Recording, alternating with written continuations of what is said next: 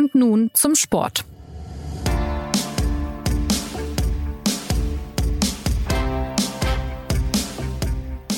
Herzlich willkommen zur neuen Folge des SZ Sport Podcasts. Im siebten Jahr gibt es ihn nun schon, den Videoassistenten der Schiedsrichter, besser bekannt als VAR, Video Assistant Referee. Und positiv formuliert sorgt er seit der offiziellen Bundesliga-Einführung der Saison 2017-2018 für jede Menge Unterhaltung und Emotionen im deutschen Fußball. Es vergeht kaum ein Wochenende, an dem nicht irgendeine Entscheidung debattiert, diskutiert wird. Und wir tun das heute auch, nicht zuletzt nach dem umstrittenen Platzverweis von Bayerns Dayot Upamecano, der die Debatte frisch befeuert hat. Aus seinem Kölner Keller zugeschaltet ist uns Philipp Seldorf. Hallo Philipp. Hallo aus dem Untergrund, ja. Allah. und, und auf dem Platz steht, beziehungsweise im Podcaststudio sitzt mir gegenüber Martin Schneider. Hallo Martin. Hi, Servus.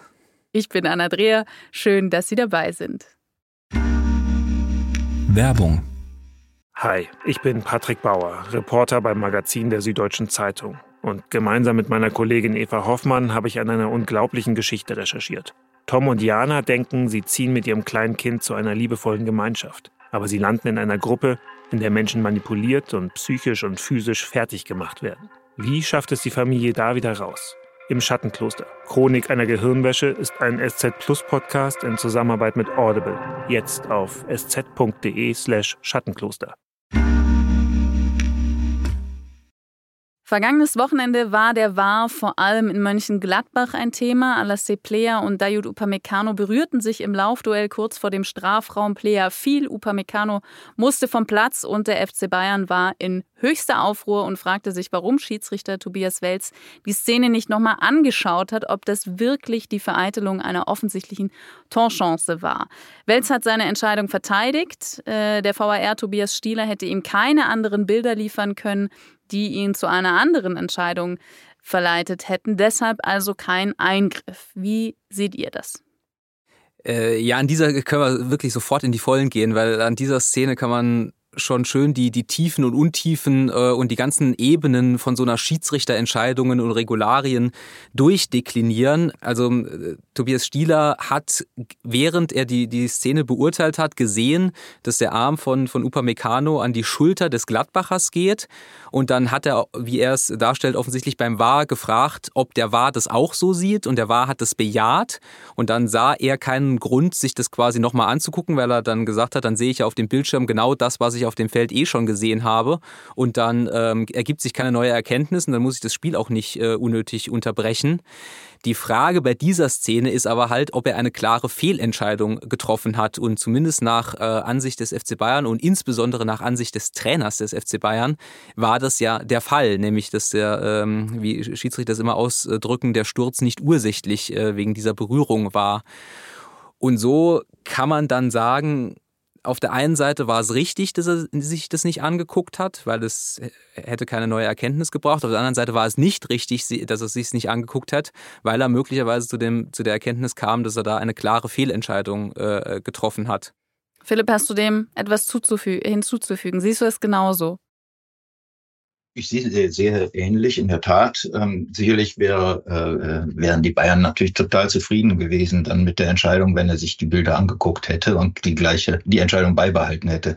Nein, wären sie natürlich nicht. Es hätte in Wahrheit tatsächlich auch nichts geändert, denn die Bilder geben auch keinen hundertprozentigen Aufschluss über, äh, über den Fall, finde ich jedenfalls. Äh, für mich ist es allerdings auch so, ähm, so wie Player fällt, war es entweder eine wirklich extrem geschickte Schwalbe mhm. ähm, oder es war halt eben auch tatsächlich ursächlich. Und manchmal ist ja tatsächlich in vollem Lauf eine minimale Berührung schon äh, gravierend. Ähm, das könnte hier der Fall gewesen sein. Und es gab dann auch gar keine Alternative. Das möchte ich übrigens auch mal äh, vorher hervorheben, weil das immer so untergeht, äh, weil immer so getan wird, äh, es war niemals rot. Ähm, ja, entweder rot oder gar nichts. Und äh, dann muss ich sagen, ist Rot auch okay. Und das hat dann auch nichts mit dem äh, Stadium des Spiels zu tun, ob das jetzt die 8. oder die 88. Minute ist, äh, dann ist es halt die Entscheidung. Und ähm, grundsätzlich ist es tatsächlich so, dass, dass äh, Alassane Player halt äh, Vorsprung hatte. Der ist auch schnell und ähm, hatte eine klare Torchance. Und ich glaube jetzt auch nicht, dass er unbedingt gemeint hat, ähm, da hole ich lieber die rote Karte raus, als die Torchance zu nutzen. Also ich weiß auch nicht, ob er so viel in, diese, in diesem minimalen äh, Zeitablauf ähm, kombinieren kann, gedanklich.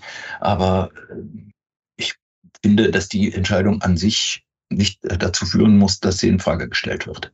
Sie führt aber natürlich äh, zu der Frage, die ans Grundsätzliche äh, Herangehen dieses War geht. Äh, und da würde mich auch eure Meinung interessieren. Sollte denn die Eingriffsschwelle möglichst hoch sein oder sollte der Schiedsrichter lieber einmal zu viel als einmal zu wenig an den Monitor laufen? Das ist ja dahingehend entscheidend, wie oft der Rhythmus eines Spiels durchbrochen wird.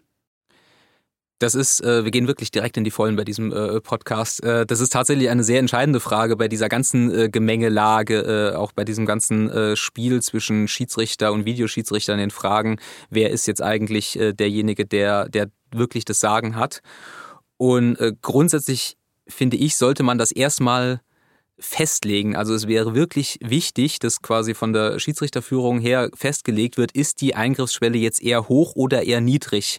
Und da stelle ich über die vergangenen Jahre, du hast, hast gesagt, ne, seit fünf Jahren gibt es ihn in der Bundesliga, seit sieben äh, im Fußball, dass sich das halt ändert und man sich da immer wieder quasi neue Eingriffsschwellen äh, ausdenkt.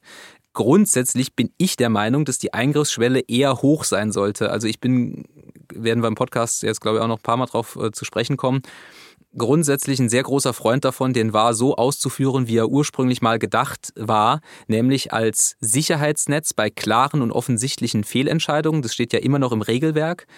Und der, also die Eingriffsschwelle, je nachdem, wie man halt definiert, ob die jetzt hoch oder niedrig ist, also eher hoch. Also der War sollte nur sich dann melden, wenn der Schiedsrichter hier Gefahr läuft, äh, etwas, etwas Massives zu übersehen oder etwas Massives falsch zu bewerten.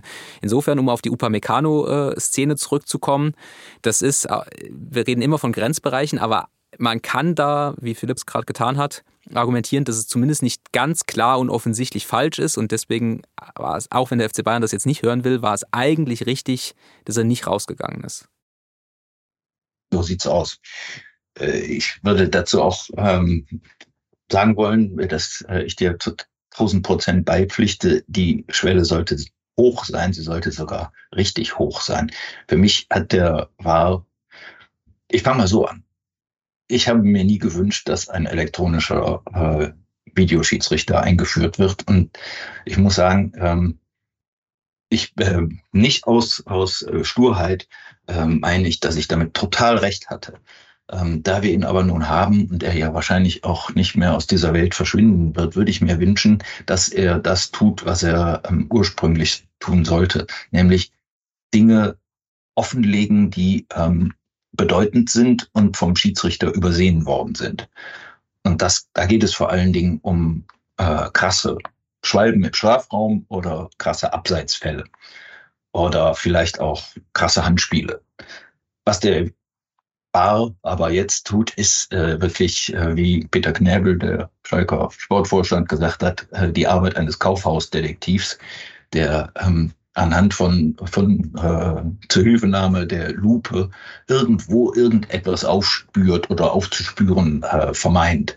Und das ist das Problem. Und äh, daran krankt das ganze System. So, deswegen, man sollte die Latte ganz hoch legen. Ähm, für die Autorität des, des Videoschiedsrichters. Ich, ich würde an der Stelle äh, gern eine Geschichte erzählen. Normalerweise kann Philipp sich immer auf die Vergangenheit berufen. An der Stelle kann ich es ausnahmsweise mal äh, tun, weil ich äh, im Jahr 2016, das ist äh, sieben Jahre her schon, war ich äh, fast ein bisschen durch Zufall äh, bei einer äh, Pressekonferenz in Mailand äh, dabei. Und das war eine Pressekonferenz, bevor der war zum allerersten Mal quasi auf eine deutsche Mannschaft traf, nämlich auf die äh, deutsche Nationalmannschaft, die ein Freundschaftsspiel gegen Italien hatte. Und da saß Marco van Basten äh, auf dem äh, Podium, der damals aus irgendwelchen Gründen für die FIFA zuständig war. Auch Helmut Krug war da. Und da wurden quasi die, die Eckpfeiler des Bars vorgestellt. Und was damals gesagt wurde, das erschloss sich mir damals oder fand ich damals extrem schlüssig. Da wurde halt unter anderem betont, dass was ich eben gesagt habe, nämlich dass der VAR dazu da sein soll, Schiedsrichter vor groben Fehlern zu bewahren. Was damals äh, angeführt wurde, war, es gab mal ein, äh, ein krasses Handspiel von, von Leon Andreasen, Spieler von Hannover 96, der ein Tor verhindert hat, weil er äh, wirklich wie ein Handballtorwart äh, den Ball abgewehrt hat und das sah der Schiedsrichter nicht. Oder was dann später nochmal kam, das, das Phantomtor von, von Stefan Kiesling, was ja auch äh, zählte. Aber jedenfalls wurde das halt damals auf dieser Pressekonferenz betont, dafür ist dieser VAR da, um diese krassen Fehler rauszunehmen. Und äh, Helmut Krug hat damals sogar gesagt, weil die Frage kam, ja, wie lange dauert denn die Entscheidungsfindung? Und da wurde sehr viel auch über Videos und Details gesagt. Aber Helmut Krug sagte damals 15 bis 20 Sekunden. Und wenn die Entscheidungsfindung länger dauert, dann sei es ja klar, dass es keine klare und offensichtliche Fehlentscheidung sein kann. Und das fand ich schlüssig. Und von diesem Prinzip haben wir uns aber so radikal äh, verändert. Und das hat man jetzt auch am äh, vergangenen Wochenende, an diesem Wochenende oder auch im, im DFB-Pokal äh, vor zwei Wochen, glaube ich, äh, gesehen, dass wir teilweise Überprüfungen von standardmäßig 70, 80 Sekunden haben. Und das ist halt überhaupt nicht mehr im Sinne des Erfinders. Und da würde ich dafür plädieren, da wieder zurückzugehen. Also ist das große Problem, dass es bei der Auslegung und Anwendung des Regelwerks, das ja eigentlich klar ist, einen relativ großen Graubereich gibt. Also dass dieser Ermessensspielraum für die Unparteiischen eben zu groß ist. Oder was sind da dann eure Kritikpunkte? Naja, es geht ja erstmal damit los, dass zum Teil ja gar nicht feststeht, was ist denn überhaupt eine krasse Fehlentscheidung gewesen. Ja, wir haben ja, wo du gerade da sagst, das Regelwerk sei relativ klar definiert. Äh, die Betonung liegt auf relativ. Ähm, auch wenn es dafür ähm, Maßstäbe gibt, was ein Handspiel, ein strafbares Handspiel ist oder nicht, ähm, kann dir kein Mensch auf der Welt sagen, inklusive ähm, der, äh, der Schiedsrichter. Ja, natürlich würden die äh, mit den Gesetzestexten, die könnten dir die Gesetzestexte aufsagen, aber wenn es dann darum kommt, sie anzuwenden, äh, dann sind die auch überfordert beziehungsweise überfragt. Und äh, wir haben ja den Fall neulich wieder gehabt, äh, wo es dann irgendwie um Handspiel an der Strafraumgrenze ging. Und äh, ja, man, da wurde dann darum gestritten, war der jetzt auf der Linie oder nicht, der betreffende Schuldige oder vermeintlich Schuldige. Und ähm, da wurde gar nicht mehr in Frage gestellt, dass der an der Hand getroffen wurde aus ungefähr 30 Zentimetern bei einem Schuss. Und die Hand war halt zufällig irgendwie über der Hüfte oder über der Schulter. Es ist auch äh, am Ende wurscht. Ja, sie war jedenfalls vollkommen zufällig dort. Äh, und äh, das wurde dann als, als schuldhaftes Verhalten vor, vorausgesetzt. Ist es aber gar nicht. Man ist sich halt über die, über die Regeln an sich von nicht einig. Und wie soll dann also im, im Zusammenspiel von, von Hauptschiedsrichter und Fernsehschiedsrichter das funktionieren? Äh, das erweist sich ja immer wieder als gravierendes äh, Problem. Und meines Erachtens hat es dem Fußball einen großen Schaden zugefügt.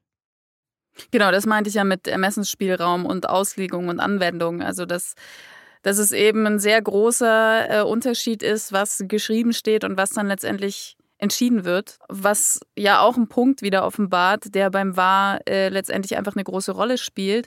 Ähm, dieses, was Martin meinte, Eingriff nur bei einer klaren und offensichtlichen Fehlentscheidung in einer spielrelevanten Situation oder wenn es einen schwerwiegenden Vorfall gab, der übersehen wurde. Aber diese Entscheidung trifft eben immer ein Mensch und der Mensch macht nun mal Fehler. Also ist ja eigentlich eine Grundfrage, die über all dem schwebt, wie gerecht, wie ausgeglichen kann so ein Video Assistant überhaupt sein, wenn es nun mal nicht möglich ist, das quasi maschinell fehlerfrei zu ergreifen.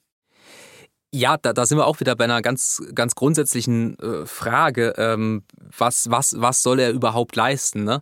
Äh, wenn, ich, wenn ich eben jetzt zum Beispiel in meiner äh, Rede für eine sehr hohe Eingriffsschwelle äh, plädiere, dann ist mir natürlich äh, ähm, jeder Schiedsrichter, der zuhört oder auch äh, Leute, die verantwortlich sind, werden jetzt schon am, am Lautsprecher sitzen und werden sagen, ja, dann kommt aber das Argument, äh, wenn wir den wahr doch haben, dann müssen wir ihn doch auch benutzen. Und wieso, wieso wieso guckt, guckt er sich das nicht an, wieso und so weiter und so fort. Und da plädiere ich hart dafür, diese Debatte auszuhalten. Ein, einen Tod muss man sterben und es ist, äh, wie du sagst, ne? Ähm, da muss man halt definieren, wofür haben wir ihn. Haben wir ihn, um eine äh, meiner Meinung nach nie zu erreichende vollständige Gerechtigkeit herzustellen? Sage ich nein, weil diese, dieser Zustand niemals erreicht werden kann. Oder haben wir ihn, komme ich wieder zurück, was ich eben gesagt habe, um die größten Böcke zu vermeiden. Da bräuchte es halt eine Festlegung und auch, wird auch ein wiederkehrendes Motiv dieses Podcasts, glaube ich, sein, diese Festlegung ist zumindest schwammig oder sie, ich erkenne sie nicht so richtig in der, in der, in der groben Leitlinie, äh, wie, wie gepfiffen wird. Erkennst du sie, Philipp? Nein, ich erkenne sie nicht. Ich erkenne nur, dass es ein immer wiederkehrendes Ärgernis ist, die, dieser Schiedsrichter. Und da argumentiere ich jetzt ähm, auch aus Sicht der, der, der Kurven, der Fankurven, ja, die sich ja bei jeder Form von Videobeweis, die im Stadion das Spiel anhält, äh, zu, zu Tiraden vereinigen. Ähm, ich wundere mich da immer wieder drüber. Manchmal wird ja auch eine Szene gecheckt, die eigentlich zugunsten äh, des, äh, des, des eigenen Teams ist. Ja, da geht es manchmal um Elfmeter oder so. Und die Fans rufen Fußballmafia DFB und ihr macht unseren Sport kaputt. Ähm, und äh, ich teile diese, äh, diese Auffassung, muss ich sagen. Also nicht, dass die DFB eine Mafia-Organisation wäre. Aber nein, das Grundsätzliche daran teile ich, weil ich äh, finde, das ist einfach etwas, was dem Fußball äh, schadet, was ihm, äh, was ihm Kraft und, und, und Schönheit nimmt. Ähm, ja, diese Unterbrechungen, diese kleinlichen, diese klein, auch teilweise wirklich kleinkarierten äh, Entscheidungen, die aus dieser ähm, Erfindung hervorgegangen sind. Äh, über das Thema haben wir ja noch gar nicht gesprochen, das haben wir nicht mal angerissen. Ja, das Thema Abseits, ähm, das nun eben auf Millimeter Genauigkeit ähm, geeicht zu sein scheint, ähm, woran aber auch gezweifelt wird, mit äh, nicht zu Unrecht, wie ich glaube, ähm, und was äh, dem, dem Spiel einfach schadet und was auch dem Geist des Spiels äh, widerspricht. Insofern ähm, weiß ich jetzt zwar nicht, was du ursprünglich gefragt hast, ich bin aber auf jeden Fall, ich bin aber auf jeden Fall losgeworden, was ich sagen wollte. Ähm, aber es zeigt, ja, es zeigt ja auch wirklich, sehr schön. Also genau das, was du gerade gezeigt hast, zeigt ja auch diese Emotionalität, die da drin steckt. Ja, über Schiedsrichter wurde ja schon immer geredet und gestritten, weil sie nun mal Entscheidungen treffen, die eine Hälfte der Beteiligten gut findet und die andere Hälfte findet die äh, schlecht oder, oder, oder regt sich drüber auf oder ist wutentbrannt. In, in, das ist ja in jeder Sportart oder das nehme ich zurück. Es ist nicht in jeder Sportart so, aber äh, es steckt eben, wenn Schiedsrichter ins Spiel kommen, steckt ja immer ein gewisses Feuer drin in der Debatte. Aber beim Wahr hat man wirklich den Eindruck, da ist die Emotionalität nochmal auf einem völlig anderen Level.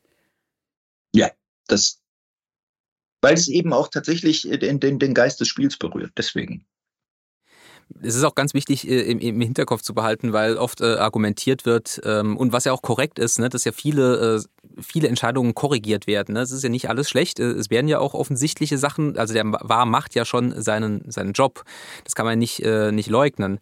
Aber es ist halt wichtig, sich klar zu werden, dass, dass das halt seinen Preis hat. Und man bezahlt quasi mit, mit Zeit, mit Ressourcen, mit, ähm, mit dem Verlust von, von äh, Spontanität, von Emotionalität, wenn man äh, ganz normale Szenen am Bundesliga-Wochenende sieht, dass äh, ein Tor fällt und das ganze äh, Stadion verharrt in so einer, äh, so einer Mischung zwischen, zwischen Jubel und, und bangem Blick zum Schiedsrichter, ob, ob jetzt der Zeigefinger zum Ohr geht und äh, teilweise ob, äh, wird dann lauter gejubelt, wenn er äh, mit, dem, mit, dem, äh, mit dem gleichen Zeigefinger dann auf den Anstoßkreis zeigt da hat Philipp, finde ich, vollkommen recht. Das ist nicht im, im Sinne des Erfinders, äh, dass das äh, ständig passiert.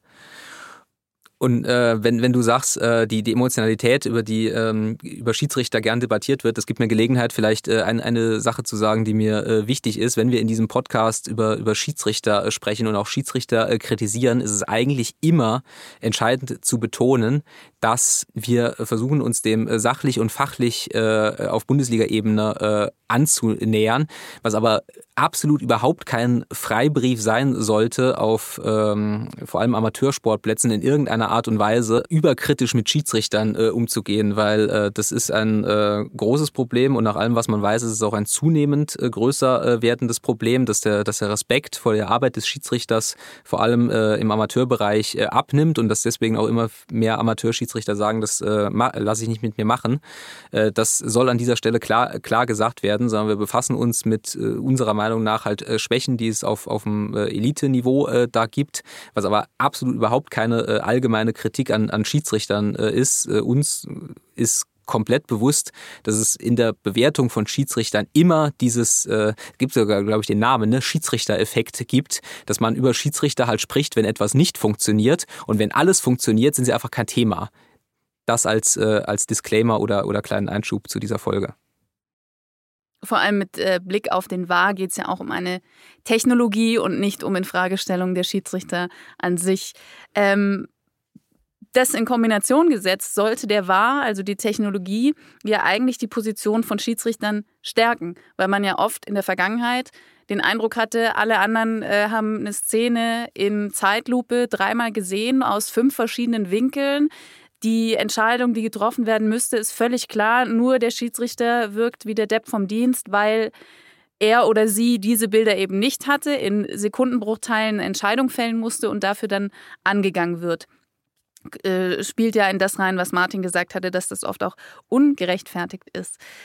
Jetzt ist der Eindruck, der eigentlich entstanden ist, aber eher, dass der war die Position des Schiedsrichters nicht stärkt, sondern eher die Autorität oder, wenn man es pathetisch sagen will, sogar die Persönlichkeit des Unparteiischen schwächt. Äh, Stuttgarts Trainer Bruno Labbadia hat nach dem 1 zu 2 beim SC Freiburg sogar gesagt, ähm, ich zitiere hier jetzt, äh, die Schiris würden von den Videoassistenten enteiert.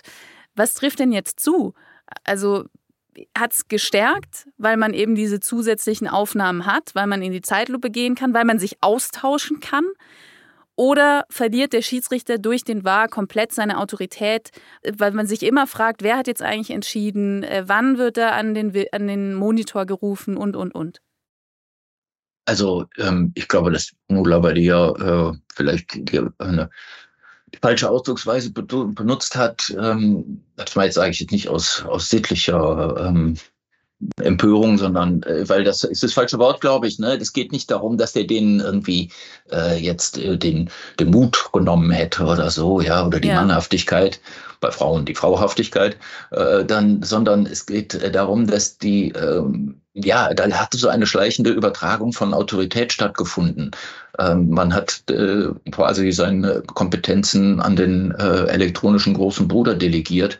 Äh, und äh, insofern äh, erscheinen die Schiedsrichter so als Erfüllungsgehilfen des Kölner Kellers manchmal. Und das sind sie auch manchmal, in der Tat. Ja, wir haben ja den einen Fall, der ja immer wiederkehrt, dass ähm, Abseitssituationen ähm, einfach ähm, weiterlaufen bis die Szene zum Abschluss gekommen ist, mit der Rücksicht darauf, dass sich ja ähm, eventuell vielleicht doch äh, gar keinen Abseits äh, eingestellt hatte. Und ähm, das, das, das führt wirklich zu grotesken Situationen, ja, dass also das gesamte Stadion sieht, wie irgendein Stürmer äh, drei Meter im Abseits den Ball empfängt äh, und äh, noch kilometerweit äh, davon sprintet und in, in ins Tor äh, haut und sich freut wie wahnsinnig, ja, und dann kommt aber doch die Abseitsfahne, ja, weil äh, der War hat's bestätigt.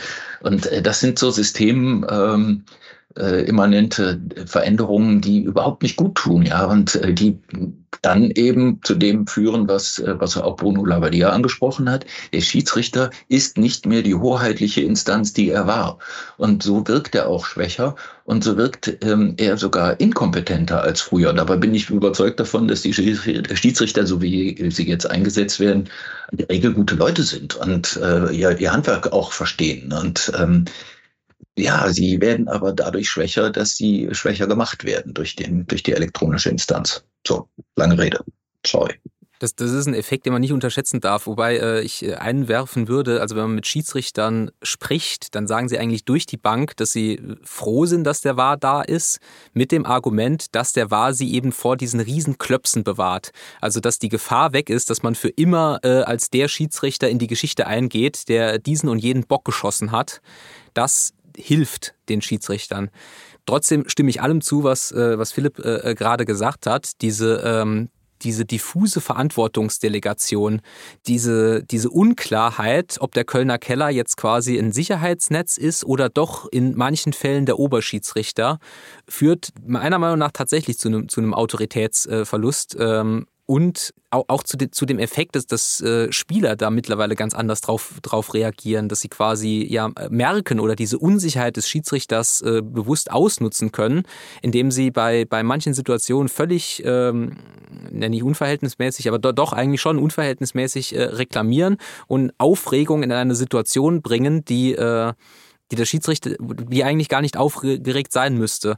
Und jeder, der sich ein bisschen mit, äh, mit Spielleitung oder Schiedsrichterwesen beschäftigt, der weiß, dass halt vor allem die, die, die natürliche Autorität, die Spielleitung, das Auftreten des Schiedsrichters einen Riesenteil äh, dazu beiträgt, wie so ein Spiel verläuft gibt diese, diese Beispiele in der, in der Geschichte. Aktuell äh, Dennis Eitekin kann das äh, sehr gut in der Bundesliga. In der Vergangenheit äh, Pierluigi Corina, der, der sehr rigoros war, auch wenn er nicht immer richtig war, aber er trat halt so auf, als sei er der, der, der Chef. Bibiana Steinhaus, nicht zu vergessen. Absolut, klar. Oder so allgemein, Urs Meier, der ja bei uns im SZ-Interview mal äh, lange darüber gesprochen hat, wie es halt war, quasi Schiedsrichter in der, in der lange Vorwahrzeit äh, zu sein. Das, das sollte man nicht unterschätzen, diesen Effekt. Effekt. Was ich der Vollständigkeit halber äh, bei unserer Diskussion ja auch noch erwähnen wollen würde, ist eine Statistik vom DFB. Ich meine zur vergangenen Saison, dass bei 116 äh, Eingriffen insgesamt 110 Fehler verhindert werden konnten. Das Entschuldige, Anna, da muss ich dir ins Wort fallen.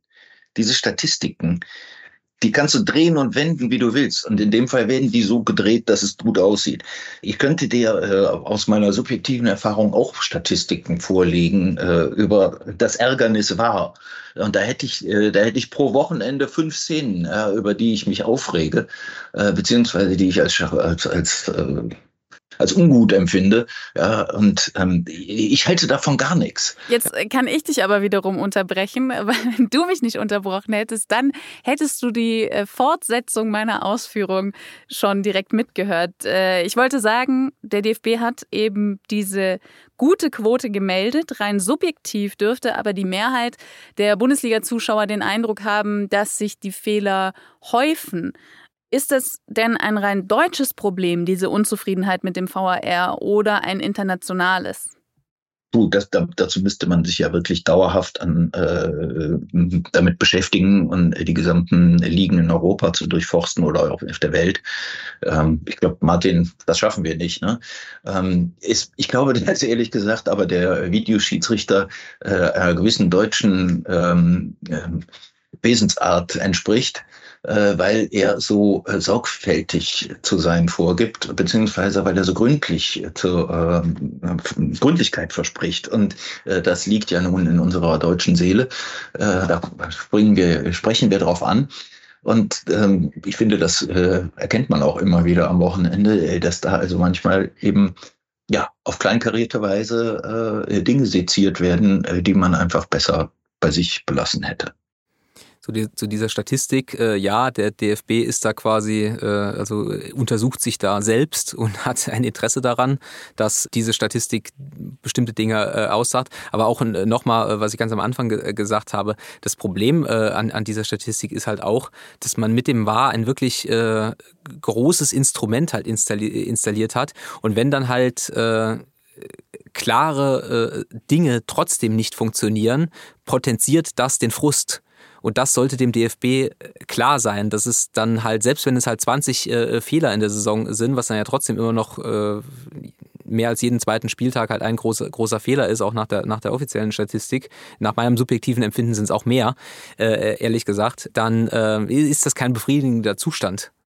Also Videobeweis wieder abschaffen, damit niemand mehr beim Torjubel unterbrochen wird? Oder was machen wir? Das, das, das wird nie wieder passieren. Man kann das nicht, man kann diese Uhr nicht zurückdrehen. Allein schon äh, an der Tatsache, dass auf jeder Trainerbank mittlerweile drei iPads äh, sind, wo Dinge äh, in, äh, in der Wiederholung äh, laufen. Diese Möglichkeiten gibt es und äh, frei nach Friedrich Dürrenmatt, äh, was, was einmal gedacht wurde, kann nicht zurückgenommen werden. Es gibt keine andere Möglichkeit, als sich jetzt mit dieser Technik zu arrangieren und einen Weg zu finden, wie das für alle äh, befriedigend gelöst werden kann.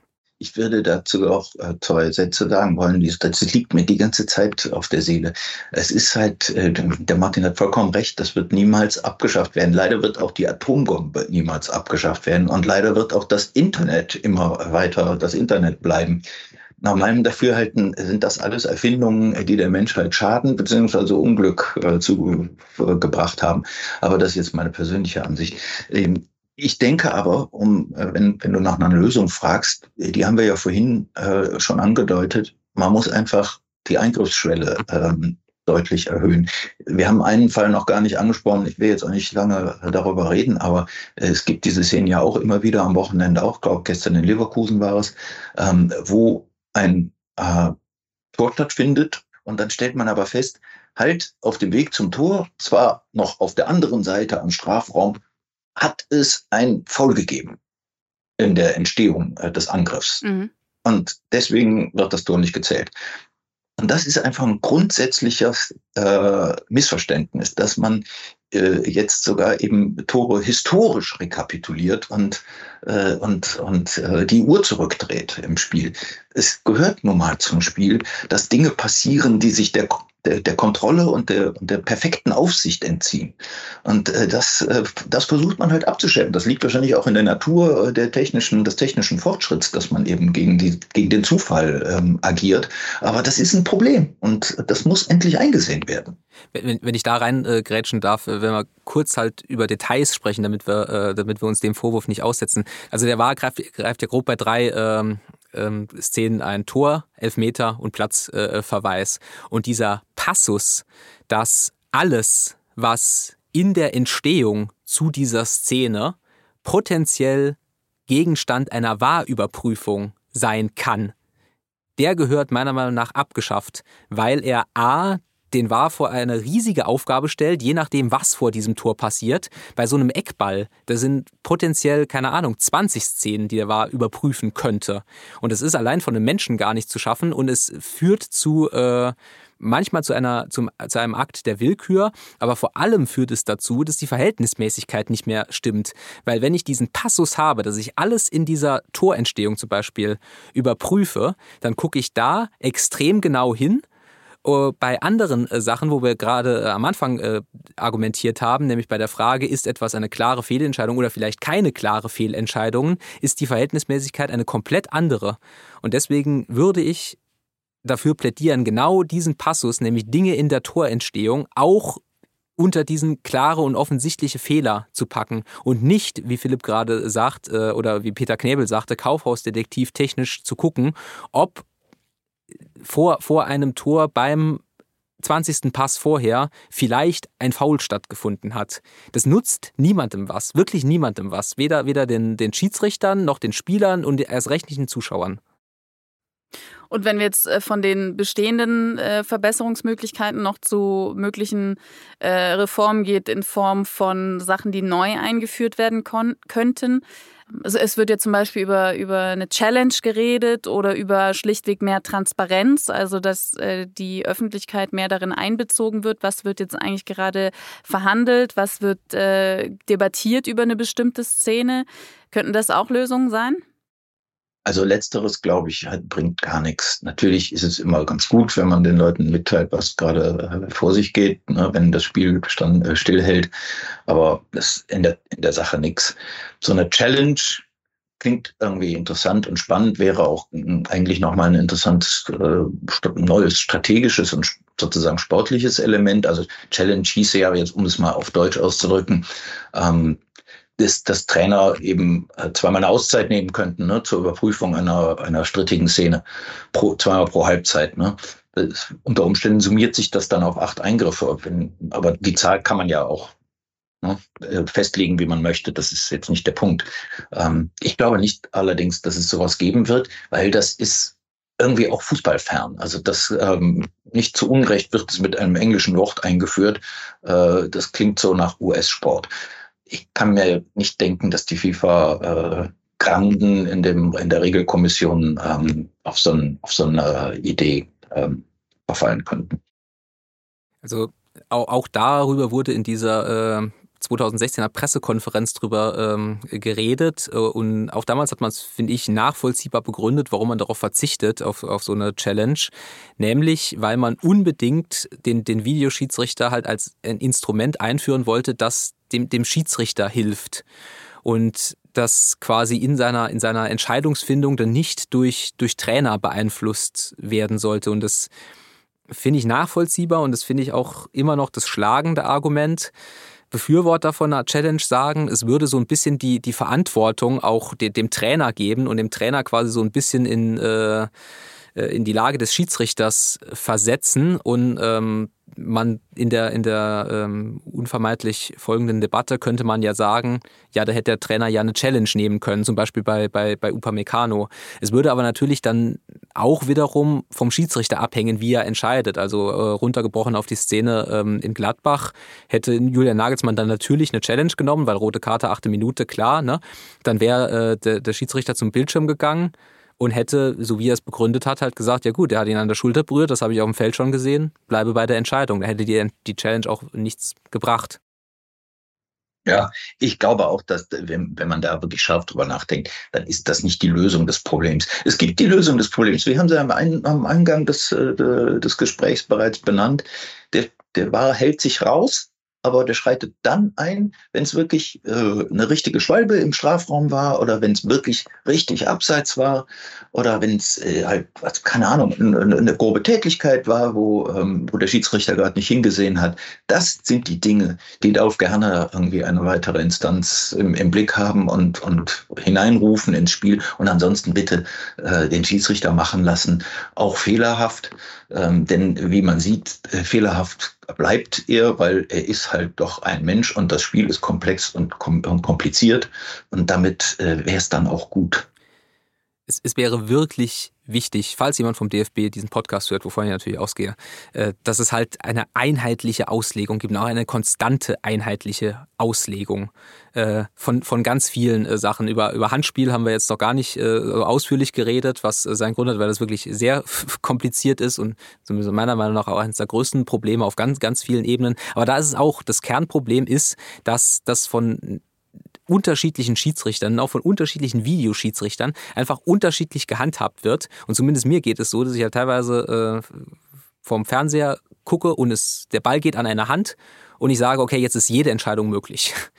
Aus der Historie und der Regelauslegung und so weiter kann ich jetzt einfach alles entscheiden. Und das ist absolut kein befriedigender Zustand. Und das ist zu lösen, indem ich eben konstant und klare Vorgaben machen, wie ich was auszulegen habe.